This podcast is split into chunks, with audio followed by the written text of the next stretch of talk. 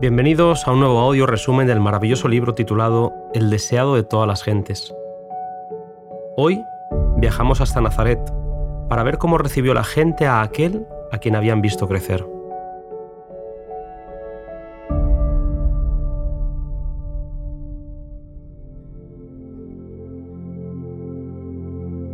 Una sombra cruzó los agradables días del ministerio de Cristo en Galilea. La gente de Nazaret le rechazó ¿No es este el hijo del carpintero? decían. En la sinagoga de Nazaret estaban las caras familiares de aquellos a quienes conociera desde la infancia.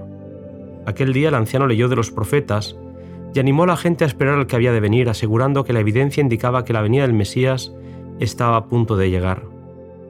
Ese sábado se pidió a Jesús que tomase parte en el culto y él se levantó y leyó un pasaje del libro de Isaías que hablaba del Mesías.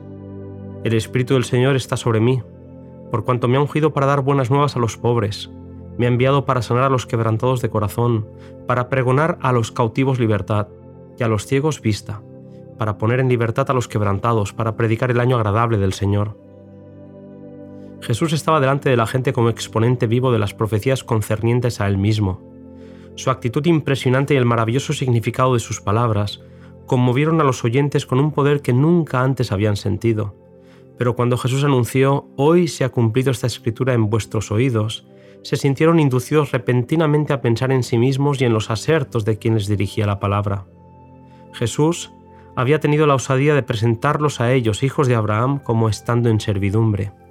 Se les hablaba como a presos que debían ser librados del poder del mal, como si habitasen en tinieblas, necesitados de la luz de la verdad, y su orgullo se ofendió. La obra que Jesús anunciaba era completamente distinta a la que ellos deseaban. ¿Quién es este Jesús? preguntaron. El que se había arrogado la gloria del Mesías era el hijo de un carpintero, y había trabajado en su oficio con su padre José. Le habían visto subiendo y bajando trabajosamente por las colinas, conocían a sus hermanos y hermanas, su vida y sus ocupaciones, le habían visto convertirse de niño en adolescente y de adolescente en hombre. La emoción por la que lo habían escuchado pasó a ser prejuicio y amargura a medida que la duda fue penetrando en su corazón. Aquel día Satanás impediría que los ojos ciegos fuesen abiertos y las almas libertadas de la esclavitud. Jesús leyó las mentes de los que estaban presentes y les dijo, Sin duda me diréis este refrán, médico, cúrate a ti mismo, de tantas cosas que hemos oído que han sido hechas en Capernaum, haz también aquí en tu tierra. Y dijo, De cierto os digo que ningún profeta es acepto en su propia tierra. Mas en verdad os digo que muchas viudas había en Israel en los días de Elías, cuando el cielo fue cerrado por tres años y seis meses, que hubo una grande hambre en toda la tierra, pero a ninguna de ellas fue enviado Elías, sino a Sarepta de Sidón, a una mujer viuda. Y muchos leprosos había en Israel en tiempo del profeta Eliseo, mas ninguno de ellos fue limpio, sino Naamán el sirio. Dios no puede trabajar por gente de corazón duro o incrédulo, pero fueron los que tenían corazón para sentir y fe para creer los que se vieron especialmente favorecidos por las evidencias de su poder mediante los profetas. Nuestra situación delante de Dios depende no de la cantidad de luz que hemos recibido, sino del empleo que damos a la luz que tenemos. Así, aun los paganos que eligen lo recto en la medida en la que lo pueden distinguir, están en una condición más favorable que aquellos que tienen gran luz y profesan servir a Dios, pero desprecian la luz y por su vida diaria contradicen su profesión de fe.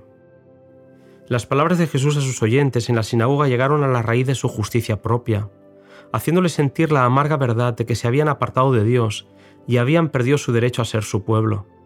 Se habían apartado de aquel cuya misión era sanar y restaurar y se mostraron listos para cometer homicidio.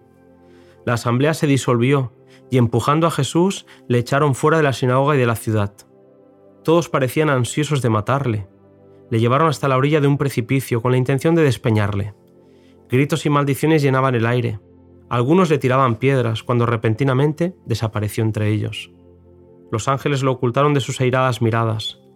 ¿De qué peligros, vistos o no vistos, hayamos sido salvados por la intervención de los ángeles? No lo sabremos nunca hasta que a la luz de la eternidad veamos las providencias de Dios. Entonces sabremos que toda la familia del cielo estaba interesada en la familia de esta tierra y que los mensajeros del trono de Dios acompañaban nuestros pasos día a día. A pesar de la dureza de su corazón, Jesús no iba a abandonarlos sin llamarlos una vez más al arrepentimiento. Hacia la terminación de su ministerio en Galilea volvió a visitar el hogar de su niñez. Desde que se le rechazara allí, la fama de su predicación y sus milagros había llenado el país. Nadie podía negar ahora que poseía un poder más que humano. Los habitantes de Nazaret sabían que iba haciendo bienes y sanando a todos los oprimidos del diablo. Aunque otra vez, mientras escuchaban sus palabras, los nazarenos fueron movidos por el Espíritu Divino, tampoco entonces quisieron admitir que ese hombre, que se había criado entre ellos, era mayor que ellos. Aunque se preguntaban de dónde tiene éste sabiduría y esas maravillas, no le quisieron recibir como el Cristo divino.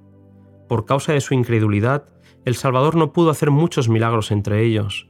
Tan solo algunos corazones fueron abiertos a su bendición y con pesar se apartó, para no volver nunca. Tal era su ceguera espiritual que fue imposible revelarle las verdades relativas a su reino.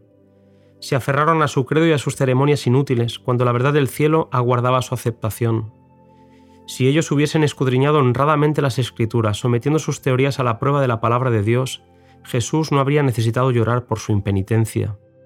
Podrían haber conocido las evidencias de su carácter de Mesías, y la calamidad que arruinó su orgullosa ciudad podría haber sido evitada pero las miras de los judíos se habían estrechado por su fanatismo irracional. Las lecciones de Cristo revelaban sus deficiencias de carácter y exigían arrepentimiento. Si ellos aceptaban sus enseñanzas, debían cambiar sus prácticas y abandonar las esperanzas que habían acariciado. A fin de ser honrados por el cielo, debían sacrificar la honra de los hombres. La verdad era impopular en el tiempo de Cristo, es impopular en el nuestro. Los hombres se aferran hoy tan tenazmente a ellas como los judíos a sus tradiciones. Los dirigentes judíos estaban llenos de orgullo espiritual. Su deseo de glorificar al yo se manifestaba aún en el ritual del santuario. Amaban los lugares destacados en la sinagoga y los saludos en las plazas. Les halagaba el sonido de los títulos en labios de los hombres. A medida que la verdadera piedad declinaba entre ellos, se volvían más celosos de sus tradiciones y ceremonias. No apreciaban el hecho de que la verdadera grandeza no necesita ostentación externa. Rechazaron a Jesús porque Él era la personificación de la pureza y ellos eran impuros. No había gloria externa en la vida de Jesús cuya sinceridad revelaba la falta de sinceridad de ellos. Esa luz no era bienvenida por ellos. Cuando Jesús hablaba de la misericordia divina para todos los hombres, presentaba una fase de la religión que los fariseos no querían tolerar. Cuando veían a Jesús prestar atención a aquellos a quienes ellos odiaban y repelían, se excitaban las peores pasiones de sus orgullosos corazones. Hasta aquí, querido amigo, el capítulo 24 de este apasionante libro. Nos volvemos a encontrar en el siguiente podcast que tiene por título El llamamiento a orillas del mar.